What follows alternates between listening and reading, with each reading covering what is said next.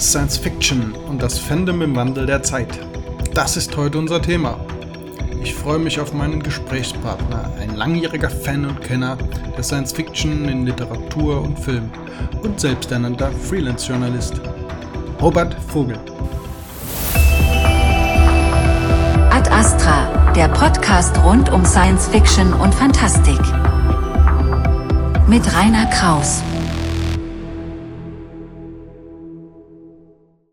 So, hallo Robert, vielen Dank für deine Zeit, dass du äh, da bist und äh, wir wollen erzählen und berichten, wie es in Deutschland äh, mit der SF, mit dem Science Fiction losgegangen ist oder wie kommst du überhaupt zu Science Fiction? Ja. Ah ja, da kann ich mich nur dran erinnern, so als ob das gestern gewesen wäre. Ich äh, bin ja äh, ein Jahrgang wie der gute Perry und ich meine, 1961 war so überhaupt gut, ein gutes Jahr, um geboren zu werden, auch weil da die bekannte, äh, bemannte Raumfahrt begann. Also meine allererste Begegnung mit der Science Fiction war natürlich die Raumpatrouille. Ja. Und als die 1966, da hatte ich mein Kinderzimmer ähm, äh, quasi auf der anderen Seite vom Wohnzimmer. Der Flur war dazwischen und meine Eltern wollten mich eigentlich gar nicht gucken lassen, äh, aber ich war natürlich trotzdem neugierig und war auch klar, als dann die Frogs kamen, habe ich mich in dem Sofa verkrochen. das war so der erste Kontakt und ich habe eigentlich schon äh, dann mit sieben, acht Jahren so Science-Fiction-Jugendbücher gelesen äh, also, und da die zweite Sache mit Science Fiction, das war dann äh, noch vor Perry Rodan, äh, war dann samstags die Serie Time Tunnel mit diesem Zeittunnel. Äh, und, ja, das, und dann 71 habe ich Periodan getroffen. Mhm. Also bei mir ging es ungefähr ähnlich, aber es ging eigentlich wirklich los mit der ersten Mondlandung oder sprich mit Apollo. Ja. Weil das ja. durfte ich als kleines, ganz kleines Kind dann abends extra aufbleiben und so weiter. Schwarz-Weiß-TV, das war was mhm. Verrücktes. Und später kam dann plötzlich das Ganze. Man konnte in den Weltraum reisen, man durfte darüber lesen und Perioden war sozusagen die erste Geburtsstunde von Science Fiction für mich beim Lesen und ja. zwar ab der fünften Schulklasse. Ein Kollege und Schulkamerad hat mich darauf gebracht, nach dem Motto, jetzt ist aber mal genug mit den Comics, jetzt les mal was Gescheites auf die Art. Und so kam es zu dieser Serie, die einem ja. dann über die Jahre in Bann gezogen hat. Ähm, wie hast du dann eigentlich den Periroden selber so kennengelernt? Wie kam es bei dir dazu? Das war sehr witzig. Ich war äh, öfters mal bei einem Klassenkameraden, so zwei, drei Straßen weiter. Äh, und dessen Vater hatte im Wohnzimmer, glaube ich, so, so eine Kiste oder so. Und da lagen alle möglichen Heftromane rum. Also der hatte gelesen, John, äh, der, der, der Lancer und Jerry Cotton und so weiter. Und da habe ich irgendwas gesehen mit Raumschiffen. Und äh, das hat natürlich gleich meine Neugierde angestachelt. Und das war Band 461, äh, jetzt das Sucht ins Ungewisse. Da waren die in der äh, Golfin-Galaxis und die Marco Polo war auf der Flucht und da so ein 100 Meter Beibootkreuzer, der musste dann so, so diese, wie hießen die Moritatoren, so 8000 Flüchtlinge äh, an Bord pferchen und äh, denen ging dann so ein bisschen die Luft raus. Und äh, ich habe natürlich äh, relativ wenig kapiert, gerade so diese Technikkram, aber das war ungeheuer spannend. Gell? Also wenn dann heute Leute sagen, muss ich jetzt über 3000 Parirodan-Romane lesen, um das zu kapieren. Das hast du auch schon bei 461 als Einstiegsroman nicht so richtig kapiert. Genau. Aber das hat mich, das hat mich unheimlich äh, äh in Bann genommen. Und damals, da haben die, die Periodan-Romane eine Mark gekostet. Das weiß ich noch. Und unser ja. Kiosk hier, gerade so 200, 300 Meter weiter, der hatte so eine nette Aktion laufen. Also, wenn du Heftromane gekauft hast, dann hat er die für 20 Pfennig wieder zurückgenommen und hat die dann quasi gebraucht für 40 Pfennig wieder verkauft. Und äh, da habe ich dann zuerst mal so, so ein paar ältere Bände gekriegt und dann bin ich natürlich auf Flohmärkte gegangen. Und die Erstauflage damals, wie ich dann eingestiegen bin, äh, das war Band 513, also schon diese Schwarmgeschichte. Äh, und dann habe ich mir halt im Laufe der ja, nächsten ein, zwei Jahre viele ältere Sachen besorgt. Und was mir halt auch sehr zu Hilfe kam, war die, was war das, die dritte oder vierte Auflage, die dann 74 gestartet ist. Da habe ich dann von Nummer 1 angefangen und auch ein Schlüsselerlebnis war hm. 30. oder 31. Oktober. Da kam nämlich zum ersten Mal SOS aus dem Weltraum im Fernsehen und deswegen habe ich riesen Ärger mit meinen Eltern gekriegt, weil der coolen Kampf hat natürlich mindestens eine halbe Stunde überzogen. Das war damals absolut Usus, ne? Ja. Und da kam der Film erst so irgendwie so halb zwölf nachts, ja. Und als Zehnjährige, das war gar nicht gut, aber ähm, ich habe es dann trotzdem geschafft. Ich bin einfach dann Nachbarort zu meiner Oma gefahren, da wo ich jetzt wohne und habe dann diesen Film geguckt, dachte mir, naja, da hast du aber noch ein bisschen anders in Erinnerung, aber die Tora, die fand ich damals schon recht gut umgesetzt. Ja, klar. Sag mal. Ja, das war das einzige Gute an dem Film. Naja, also Perroden selber für mich war auch so was ähnliches. Da ging es darum, dass ich dann, glaube ich, mit der dritten Auflage damals dann gestartet bin, so Richtung hm. äh, die Marco Polo, Richtung äh, ja, Aufbruch in Gruelfin und so weiter, aber dann ja. davor mit dann im Nachhinein mit der vierten Auflage nochmal der Revue passieren. Ja. Das erste Mal, wo ich überhaupt den Roman gesehen habe, das war, glaube ich, Band 701 oder so, wenn mich alles ertäusche. Das war von Opa auf dem Dachboden denke, doll, mhm. was ist denn das für ein Spaceship, das da in einen Or äh, hier irgendwo landet oder so. Äh, den Roman muss man lesen. Null verstanden, ja. gar keinen Zusammenhang, war völlig für Gaga, aber erst danach hat man das alles dann wieder Revue passieren lassen, war schon schön. Und ja, ja. die Serie, egal heute in der heutigen Zeit äh, mit über 3000 Bänden, ist ja immer wieder auch eine Neuerfindung in der Zeit von heute. Also Natürlich. Das ist wichtig, damit sie aktuell bleibt. Aber was ich eigentlich noch dazu wissen wollte, ähm, weil wir noch ein bisschen zurück in die Vergangenheit schauen wollen. Der erste Weltkon, Periroden Weltkon damals in, wann war es denn? 19, Mannheim. Mannheim in 1980, so ja. roundabout. Ähm, da war und wollte ich, war ich glaube ich Schüler noch sowas und der hatte, wollte vielleicht dabei sein, aber war nicht so das Ding. Ah, da hast du also verpasst. Das glaube ich. Das, dafür durfte ich jetzt den letzten Weltkon zum zweiten Mal in Mannheim erleben. Das habe ich jetzt Gott sei Dank auch genossen. Aber erzähl was von, zwei, von 1980. Wie war es da? Ja, also es war schon toll. Manchmal äh, meine ersten Conventions oder Cons, je nachdem, welchem Fandom du dich gerade bewegst, äh, begann für mich Februar 78. Deswegen war der Weltkon in Mannheim war schon insofern nichts mehr Besonderes, aber natürlich auch gerade für die Periodan-Szene. Und du musst es auch sehen, äh, das können sich viele jüngere Leute auch gar nicht vorstellen. In den 70er Jahren gab es eigentlich, bevor ich auch gleich zum Weltkon komme, gab es im Grunde genommen in jedem Ort einen Perirodan-Club. Das waren so in der Regel drei bis fünf, 13 bis 15-Jährige, aber äh, das war halt eine ganze Menge. Und äh, ich habe damals auch, äh, da gab es auch so ein Verzeichnis, äh, in den Perirodan-Romanen wurden Adressen von neuen Clubs veröffentlicht. Du konntest auch die Redaktion anschreiben.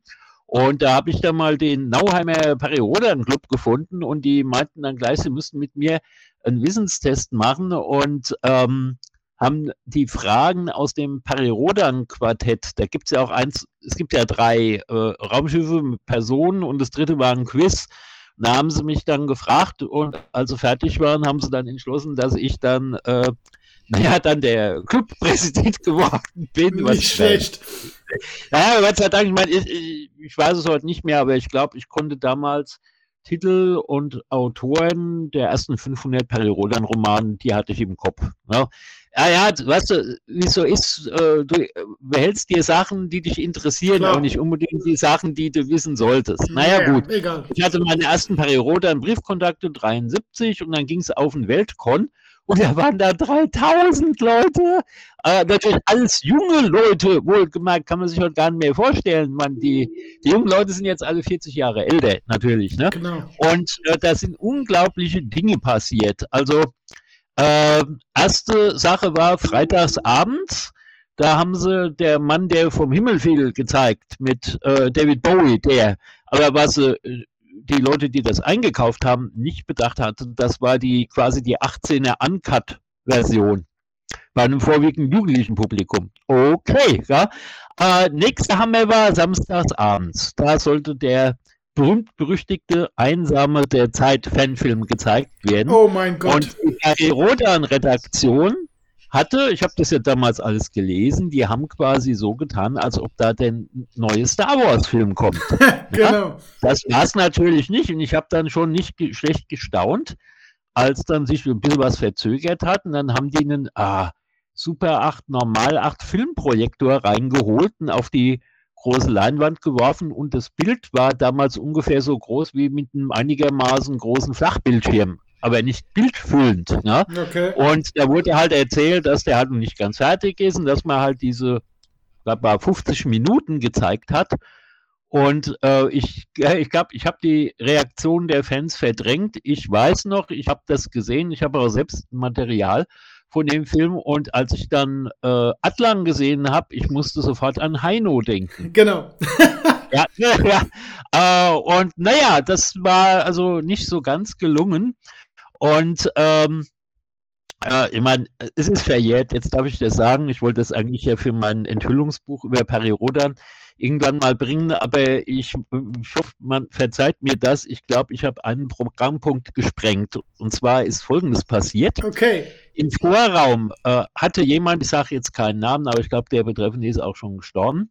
Äh, der hatte da so eine Ecke aufgebaut mit zwei Fernseh, mit zwei Fernsehern. Und damals, äh, da gab es halt ja Video, klar, VHS. Und ich dachte, ich werde nicht mehr. Der hatte schon eine, in Anführungsstrichen, Kopie von Das Imperium schlägt zurück. In Englisch. Da war der in Deutschland noch gar nicht angelaufen. Ne? Und ich, boah, ja, und ich bin dann rein, da lief irgendein Programm, ich weiß wirklich nicht mehr welche, und habe gesagt, ey, äh, ihr glaubt es mir nicht, draußen läuft das Imperium schlägt zurück. Und dann hat sich was äh, spontan gebildet. Also stell dir vor, halt so, so, so, so eine Ecke, da waren so zehn Stühle und dann kamen immer mehr Leute raus. Die nächsten haben sich Bänke geholt und auf die Bänke gesetzt. Dann kamen immer mehr, die haben sich Bänke geholt, Stühle draufgesetzt und dann drauf gesetzt. Und da ist da halt innerhalb von, naja, 20, 25 Minuten so ein kleines Amphitheater entstanden. Ja? Genial. Und drin müssen sie sich gewundert haben, warum dann die Leute was weiß raus sind. Ja? Aber der größte Knaller war für mich, äh, wie aus dem Hauptsaal äh, im Rosengarten dann ein Raumhafen wurde. Weil hm. ab Samstagnachmittag ging das los. Da hatte man die, die Wände von diesem Saal mit Periodan-Titelbilder dekoriert. Sah wirklich schön aus. Nur aus irgendwelchen Umständen hat sich da der Kleber von der Folie oder irgendwas hat sich gelöst und dann kamen erst ein paar und dann doch immer mehr so Titelbilder runter. Und irgendjemand kam auf die Idee, einen Papierflieger draus zu machen. Super. Und da war dann äh, nach zehn Minuten war da mehr Flugverkehr in diesem Saal als auf dem Frankfurter Flughafen. Glaube ich. Aber du, du, das war, das war echt der Hammer. Und äh, ich bin damals auch etwas aufgefallen, weil äh, ich war ja da auch schon, ja, Fan von allem Science Fiction mäßig. Und ich hatte schon seit 1978 meine Obi-Wan Kenobi-Kutte und auch ein Lichtschwert. Also was man damals als Lichtschwert hatte, das war im Prinzip, Prinzip ein Taschenlampengriff und da war dann mit so Mattplastik so ein Stab dran. Also im Dunkeln hat es gut ausgesehen, bei hell war es nur peinlich, aber im Dunkeln hat es echt gut ausgesehen.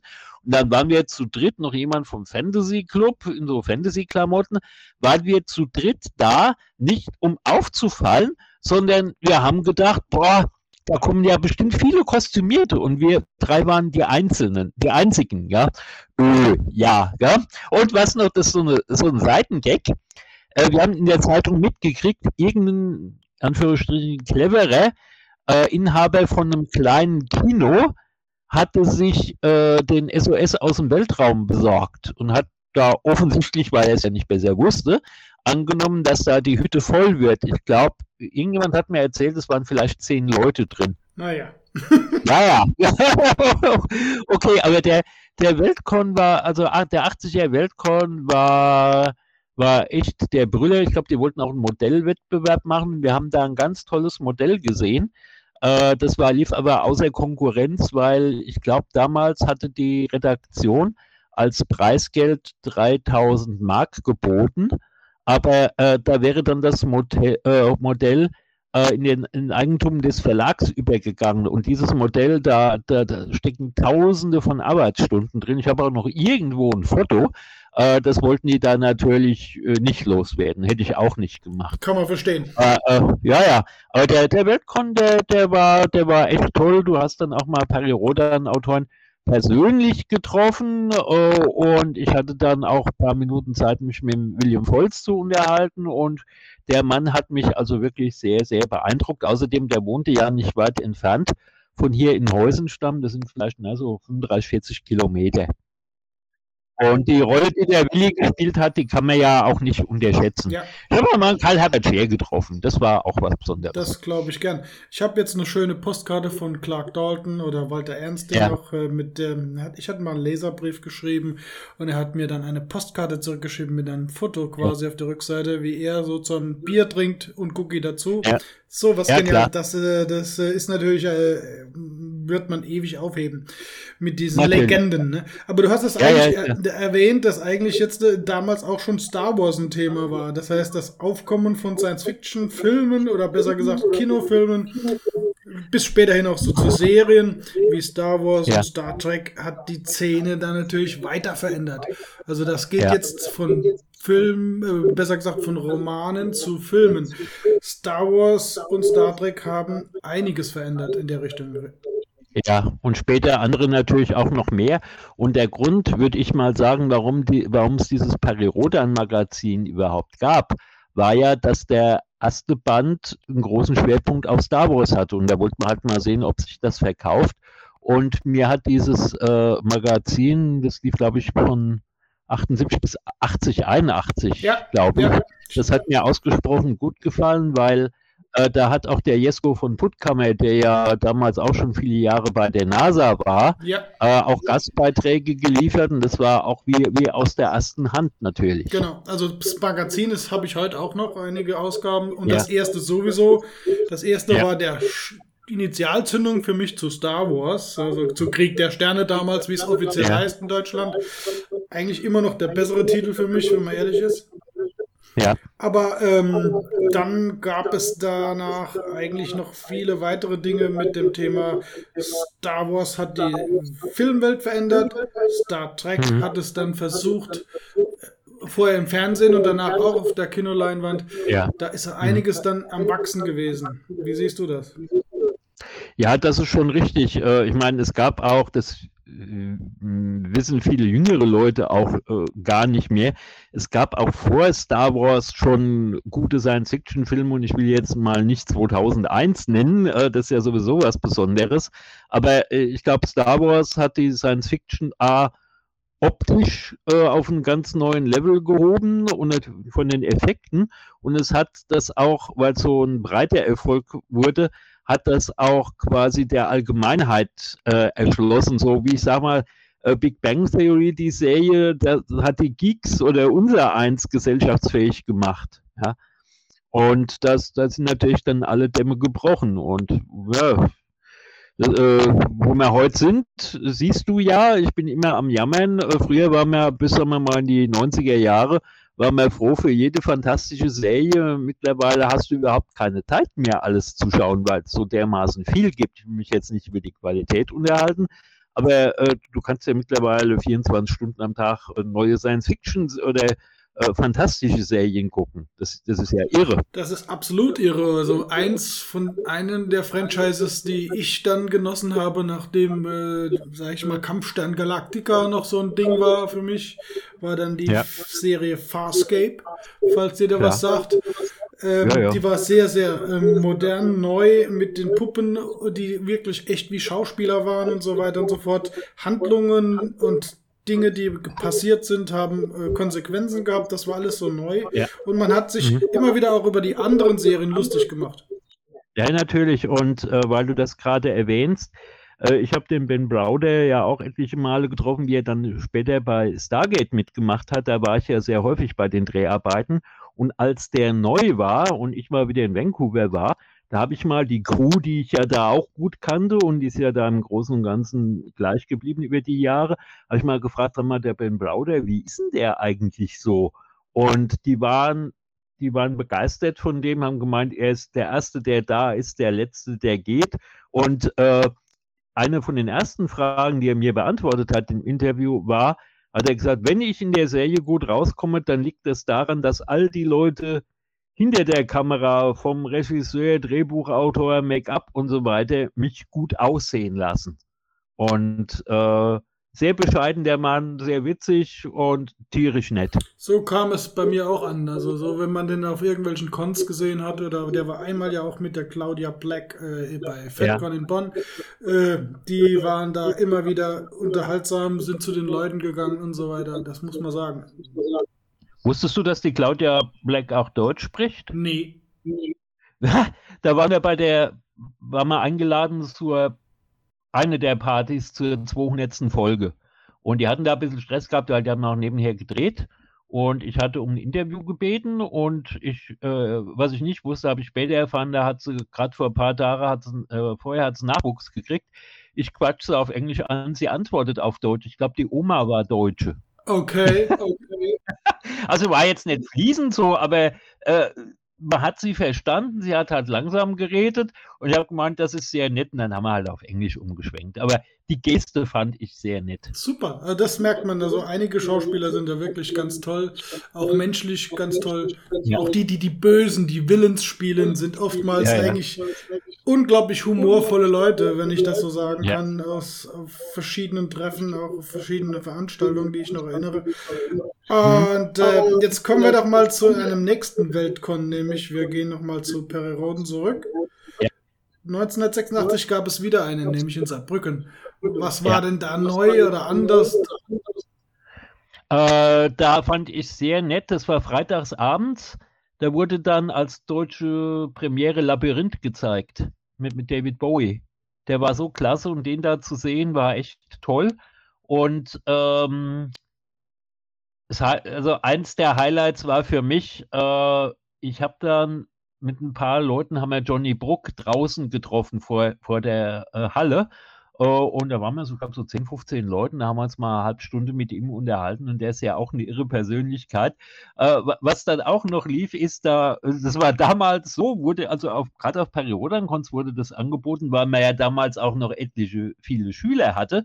Äh, da hat man gesucht, eine Sporthalle zu finden, wo Schüler für kleines Geld oder fast umsonst auf äh, Schlafsäcken und Luftmatratzen äh, übernachten konnten.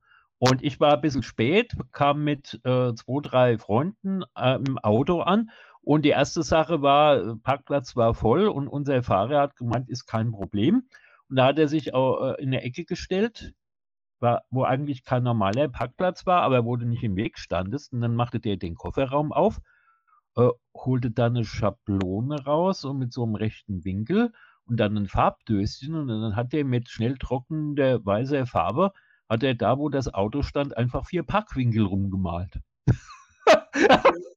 das dachte ich nicht mehr, aber 100 äh, Punkte auf Frechheit und Originalität. Und dann habe ich dann ähm, in der zweiten Nacht, weil man, man hat ja eigentlich nicht geschlafen, du hast ja war ja alles noch in der Vor-Internet-Zeit, du hast jede Minute genutzt, mit Leuten Fach zu simpeln. Klar. Da habe ich dann meinen sieben Jahre jüngeren Bruder da getroffen, wo ich nicht mal wusste, dass der überhaupt Perirodan liest. Also das war schon eine Sache. Und ähm, ja, ich habe auch mit ein paar Freunden, wir hatten da an der Bergstraße auch so, so, so einen Filmclub.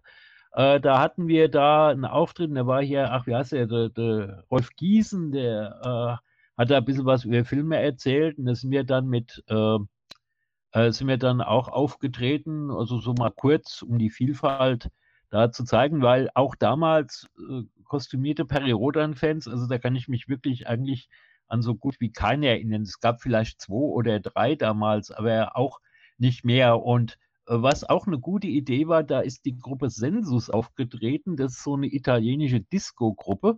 Und die hatten zwei, wir mal, ordentliche Hits, die wurden durch den Musikladen bekannt. Die hatten so Tron-Kostüme an. Äh, also quasi dunkel mit so Neonfarben. Und das hat dann so ausgesehen wie bei Tron. Und das war dann, hat, hat gut gewirkt. Also war eine nette Einlage. Ich meine, Harry Rodan-Fans, die tanzen ja auch nicht, wie ich ähm, äh, bei anderen Gelegenheiten schon festgestellt habe. Also dann so eine Kondisco wie anderswo, äh, gab es da eigentlich nicht wirklich. Oder ich habe es nicht mitgekriegt, aber ich glaube es eigentlich weniger. Aber auch Saarbrücken war, war eine sehr schöne Geschichte und ähm, bei der Closing-Zeremonie, da hat man, waren wir unten und ich glaube, da hat man uns auch irgendwie vergessen und äh, als dann die Leute abgezogen sind, lagen da noch irgendwelche Blumensträuße rum äh, und wir haben unsere Sachen eingeräumt und als die dann nach einer Stunde, wo wir eigentlich fertig, wirklich fertig waren, immer noch rumlagen, habe ich einen mitgenommen und habe den gnadenlos dazu benutzt, eine mir bekannte, sehr nette junge Dame um, mal ein bisschen zu beeindrucken. Respekt. Da hat es nächstes noch Sinn gehabt. Ja. Ich sage jetzt keinen Namen. sehr schön. Ja, das sind so die kleinen, lieben, netten ja. Anekdoten, die immer noch erinnern und so weiter. Aber wenn ja, ich ja, und noch eine Sache, eine Sache erzähl. damals. Ähm, da, das wurde auch für das Con-Video aufgenommen, da stand ich mehr oder minder nebendran. Da hat dann äh, der äh, wer war das? War das noch der Scheer? Weiß ich gar nicht mehr. Äh, da haben sie dann, der, wurde, glaube ich, dann der Robert Feldhoff vorgestellt. Der war damals noch neu. Mhm. Das fand ich auch sehr interessant. Zwei Leute, die sehr früh gestorben sind. Ja. William Volz und ja. Robert Feldhoff. Leider. Ja, da kann ich kurz noch eine Anekdote erzählen zum, zum Robert Feldhoff. Das nur war zu. dann schon der Weltrekord in Mainz. Ja, nur zu. Äh, die waren, äh, das war ja damals auch, äh, auch hieß das, glaube ich, Rheingoldhalle am Rhein. Und ich wusste, die waren freitagsabends da in dem Hotel, was dazu gehört. Und da habe ich mich dann durchgefragt und wie das so ist bei Peri-Rodan-Autoren, äh, die treffen sich gerne, die trinken auch gerne und auf dem Weg dahin, wo, wo der Rest war, saß äh, der Robert Feldhoff mit, ich glaube, Laptop war das, muss das damals schon gewesen sein, oder mit irgendwas zum Aufzeichnen. Äh, und hat da Notizen gemacht. Der war ja immer am Schreiben, auch wenn ich ihn auf der Buchmesse getroffen habe. Der immer hat er geschrieben, sag mal, Robert, äh, musst du nachsitzen? Hast du dein Deadline verpasst oder so?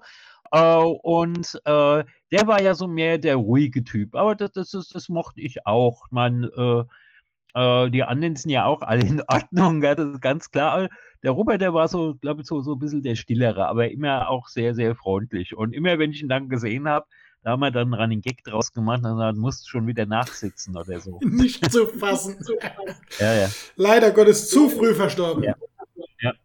Nun gut. Wechseln wir mal kurz jetzt zu weiteren Dingen, die nach oder besser gesagt jetzt in der Entwicklung des Fandoms sich verändert haben, nämlich äh, das Privatfernsehen in den 80er, 90ern aufwärts. Es kamen immer mehr Serien, immer mehr neue Dinge auf. Äh, das Angebot wurde immer und immer größer. Ähm, momentan, wenn man jetzt noch auf die Streaming-Dienste geht, man fängt ja an, langsam zu verzweifeln, wie viele Serien man schauen soll. Das schafft ja kein Mensch mehr.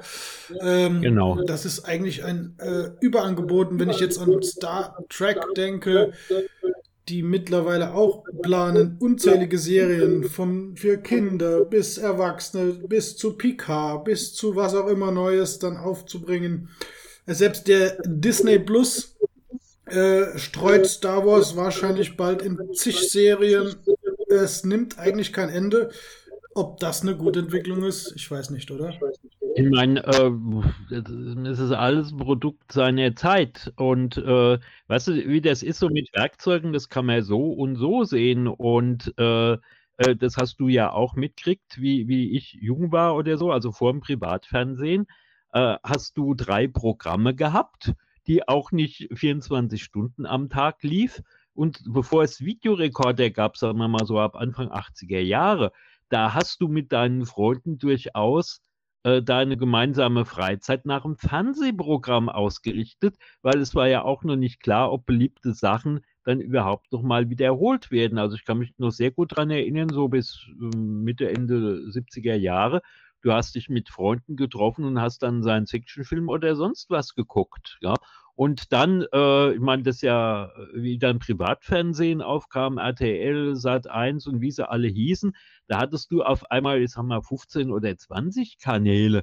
Und, äh, und heute, da, da hast du überhaupt keine Ahnung mehr. Und ich sage auch, jetzt mal unabhängig jetzt äh, von sozialen Medien und so weiter und Streamingdiensten, was du alles bei YouTube findest, das ist für mich mittlerweile auch eine bevorzugte Rechercheplattform geworden, weil Du kannst ja, du kannst dein eigener Publisher werden. Jeder hat so seinen YouTube-Kanal Und was ich besonders gut finde, es tauchen Sachen auf, an, du komm, an die bist du nie rangekommen. Also es gibt jetzt Museen, die äh, in Amerika, die zum Beispiel jetzt auch, also mit Schwerpunkt Raumfahrt, die da Apollo-Astronauten da hatten oder wo Vorträge, halt alte Vorträge, rausgeholt werden, weil die damals irgendjemand mit einer VHS-Kamera aufgezeichnet hat. Das ist echt Gold. Musst du nur finden und da brauchst du eigentlich nur ein Stichwort. Deswegen verliere ich eigentlich auch gelegentlich viel zu viel Zeit, wenn mir diese Empfehlungsfunktion bei YouTube, die ich toll finde, dann irgendwelche Sachen anzeigt, die ich noch nie gehört habe. Und dann bin ich auch dabei, gnadenlos äh, und verfolge das weiter, weil du weißt nicht, ob du es später nochmal findest. Ja? Allein schon das und dann Streamingdienste, tralala, Internet, äh, ja. Ich sage auch immer schon vorher, ich könnte 100 Stunden Freizeit pro Tag haben, das würde nicht reichen. Genau.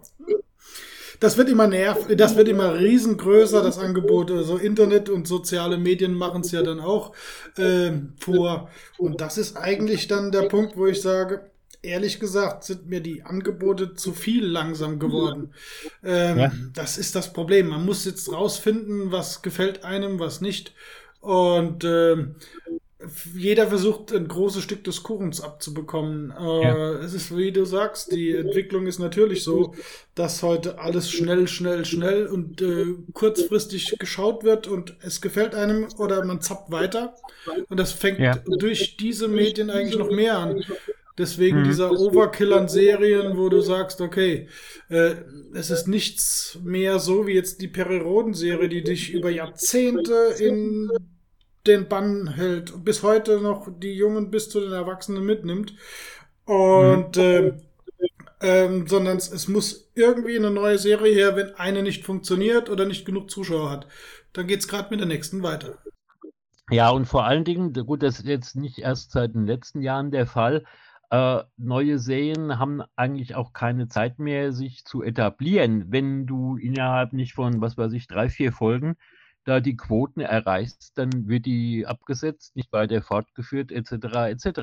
Das ist typisch bei Netflix, habe ich gerade kurz was dazu gelesen. Ja, das ne? auch, ja, ja. Also sie starten immer nur eine Staffel und nachdem die äh, Staffel durch ist, wird gecheckt, äh, wie, wie, sie in der Ranking ist und wie sie in der Zuschauergunst ist und dann wird sie danach entweder fortgesetzt oder gleich abgesetzt.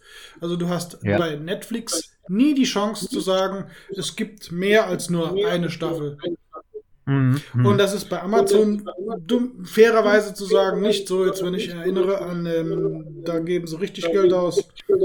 Das Thema mit der Herr der Ringe-Serie, da sind mehrere Staffeln geplant. Da ist schon die erste Staffel abgedreht. Da geht es etwas länger zur Sache. Aber unabhängig davon wenn es nicht Erfolg hat, verliert auch diese Serie dann seine Zuschauer. Ja. Und das war's. Also, dann. weil du das gerade ansprichst, gut, das ist jetzt nicht Peri Rodan, aber ich bin auf diese äh, Amazon Herr der Ringe-Serie sehr gespannt, weil äh, ich erlaube mir ein Urteil, wenn ich es gesehen habe, aber was du so im Vorfeld mitkriegst, der Amazon-Chef meint, gib mir sowas wie Game of Thrones und du kriegst dann mit, dass diese Serie einen Intimacy-Berater hat, dann frage ich mich, äh, was das Ganze soll. Aber ich, ich schaue es mir an. Ich bin da äh, sehr gespannt. Also, äh, ich meine, ob man nochmal so Serien kriegt, wie das ist so eine meiner Lieblingsserien wie Babylon 5, die ja eigentlich äh, generell auf fünf Staffeln geplant war, das frage ich mich, ob wir das so, sowas nochmal kriegen. Und wenn ich ja auch jemand äh, Rodan erklären will, der sich gar nicht auskennt, da sage ich, das ist so meine Meinung, es Fernsehserie, die, Bab äh, die Periroda noch irgendwo am nächsten kommt, finde ich, ist Babylon 5. Hm. Jetzt, das also ja. Ja, ja, genau. Also das sind so Dinge, da hast du absolut recht. Mal sehen, was die Zukunft noch in diesem Franchise bringt. Da haben wir schon eine ganze Bandbreite abgefrühstückt, wenn man so will, ja. von äh, ja. den Jahren bis heute. Und wenn wir bei heute angekommen sind, wie siehst du denn heute die Periroden-Serie, wie sie da ist und wie sie sich in, ja, mit Periroden Neon auch neu entwickelt hat, mit Ablegern und so weiter. Äh, wenn ich ehrlich bin, muss ich sagen, sie bedient natürlich die Altleser.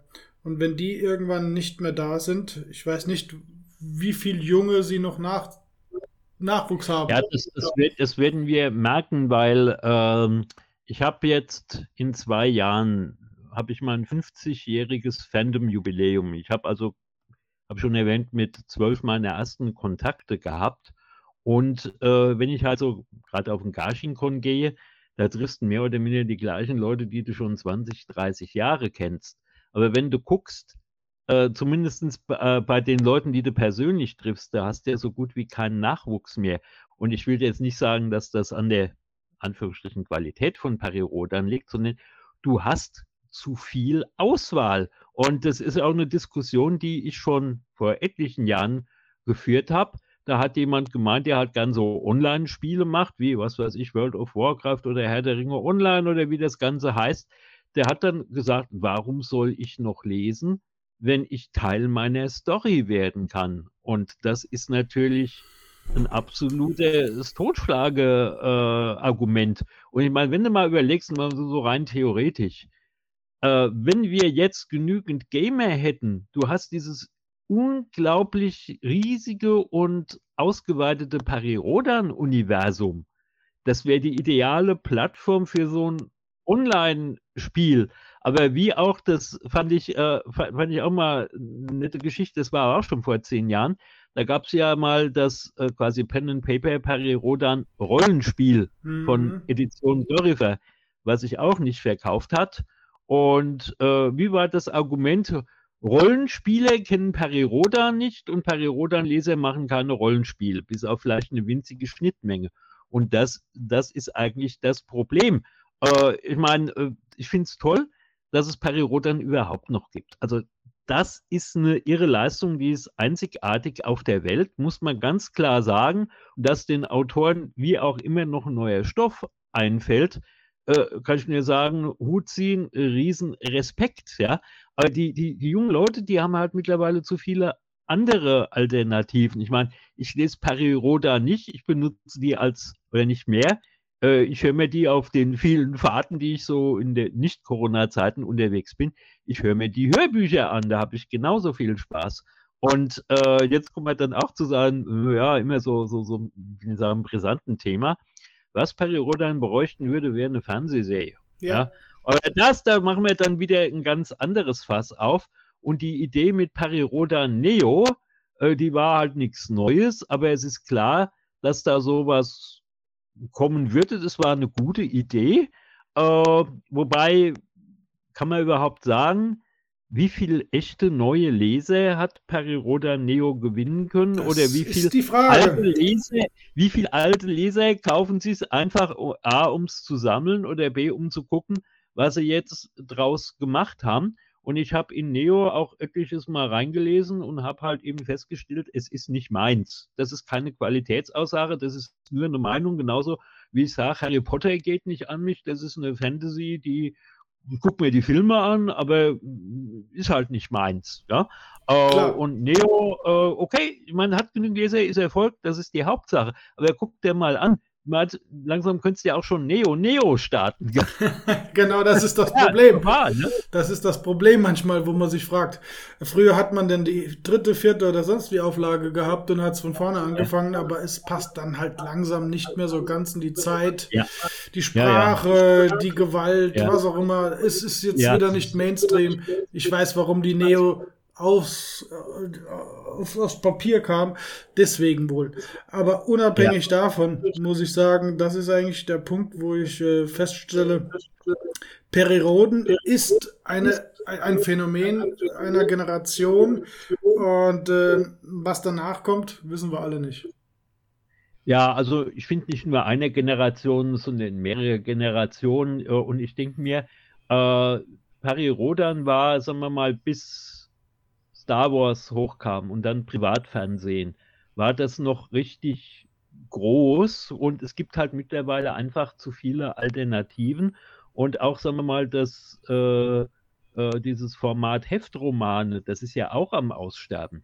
Korrekt. Und äh, äh ich meine, die, die Idee dann Neo als Taschenheft zu veröffentlichen, die war, war ja dann schon äh, sehr konsequent. Sehr richtig. Und ich bin immer gespannt, bin mal gespannt, wie es noch läuft und was die Convention-Szene betrifft. Und das meine ich jetzt auch völlig ohne jede Ironie. Äh, würde ich sagen, dass wir, äh, wenn es die Serie dann hoffentlich noch gibt, in 10 oder 20 Jahren, dass wir vielleicht in 10 Jahren dann schon anfangen, äh, da die Veranstaltungen in Altersheim zu machen. Rollator, ich und so weiter, man völlig ohne jede Ironie. Man bin ja jetzt auch dieses Jahr 60 geworden. Mir geht es Gott sei Dank gut, ja. Aber schau, schau dir es mal an. Wo findest du auf den Parirodan-Veranstaltungen noch Leute, sagen wir mal, unter 40? Die sind ja auch schon eher so ab 50 aufwärts. Okay. Ja. ja, ist so. Und äh, das ist so meine Theorie und ich hoffe, dass die falsch ist. Äh, ich beobachte auch so in der allgemeinen Science-Fiction-Szene, es bröckelt so ganz langsam weg, weil einfach nicht genügend Nachwuchs nachkommt. Ja? Ich meine, der Science-Fiction-Club Deutschland, die gibt es seit 1955, war ich auch etliche Jahre lang Mitglied. Wie viele Leute hat er noch? 200, 300 oder so? Und ich würde mal behaupten, dass die meisten davon einfach, äh, naja, die, die bezahlen halt ihren Beitrag und gut ist. Aber auch wie in der Parirodan-Szene, und das ist jetzt auch kein Vorwurf, das ist eine Feststellung, find du mal Leute, die bereit sind, auf Nicht-Parirodan-Veranstaltungen äh, mal einen Parirodan-Infotisch zu bemannen. Das ist eine Erfahrung, die habe ich selbst gesammelt äh, vor zehn Jahren. War, das war zwei Monate vor dem äh, Parirodan äh, 50er Jahre Weltkon. Da habe ich äh, bei uns im Rhein-Main-Gebiet äh, in Darmstadt, wo wir eine sehr aktive Szene haben, habe ich ja mal so die, den Old Rocketman-Tag gemacht. Das war da, also ich wollte eigentlich die gesamte Szene zusammenbringen. Einfach gucken, ob es funktioniert, ob sich das harmoniert. Und äh, ich habe auf die Pari-Rodan-Szene gesetzt und da habe ich nicht zum ersten Mal die Rückmeldung bekommen, wir haben keine einzige Person, die wir da hinschicken können. Mhm. Keine einzige. Ja. Andere Geschichte war jetzt vor zwei Jahren in Osnabrück. Äh, wie gesagt, es soll niemand als Vorwurf verstehen. Ich will nur das, äh, die, die, Umstände äh, mal erläutern. Klar. Da war in diesem Jugendzentrum, war im Frühjahr, wie ist die, äh, ja, so eine allgemeine Science-Fiction-Convention. Das gesamte Fandom war da. Superhelden, Anime, Star Wars, Star Trek. Da war so, wie viel waren es? Knapp 400 Leute. Eigentlich ein Tick zu eng. Aber die haben sich alle super vertragen. Und ähm, ich habe da mitgekriegt, äh, ich glaube, die Parirodan-Veranstaltung war glaub, ein paar Wochen vorher am gleichen Ort.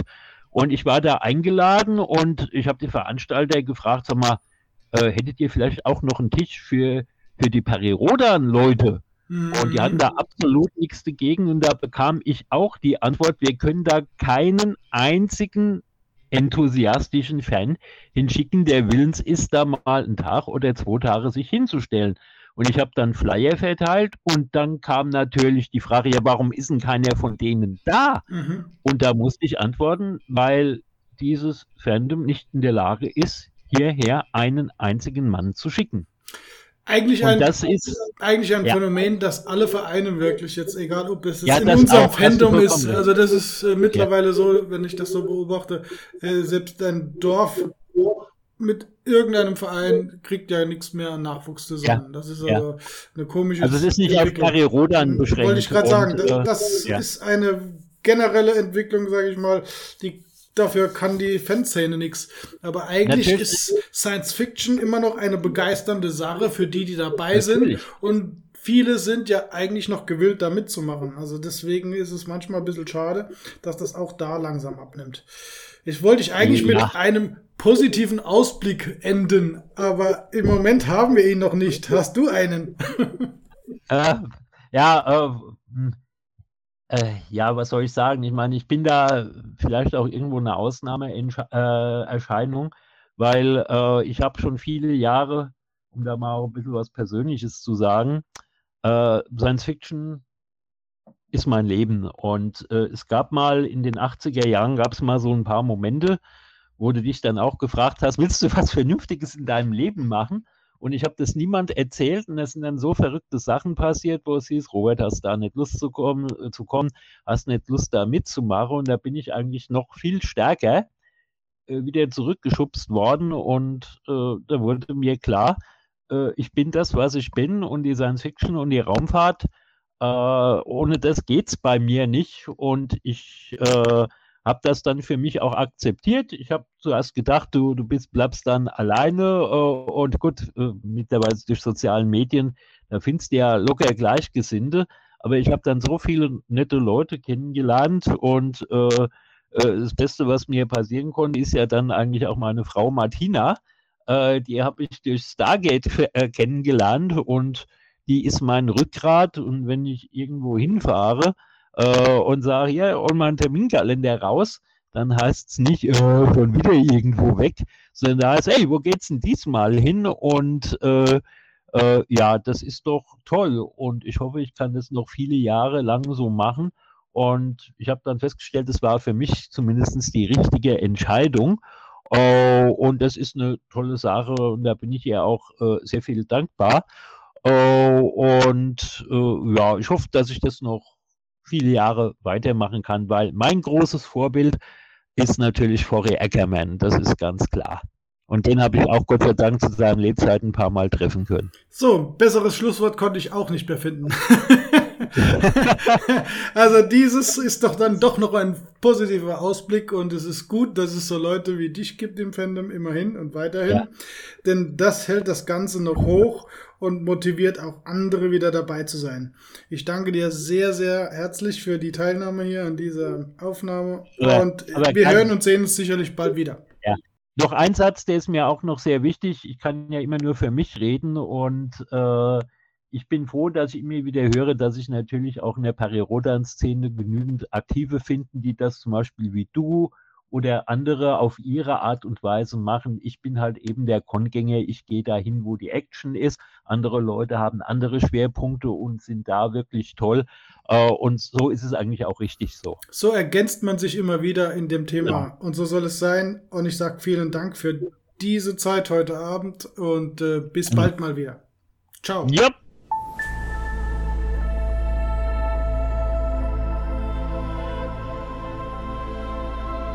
Ein großes Dankeschön geht an Christian Knär, syntaction.net, für die eigens komponierten Space Sounds. Weiterer Dank der Perioden Fanzentrale www.prfz.de für ihre Unterstützung. Bis zum nächsten Mal. Ad Astra zu den Sternen.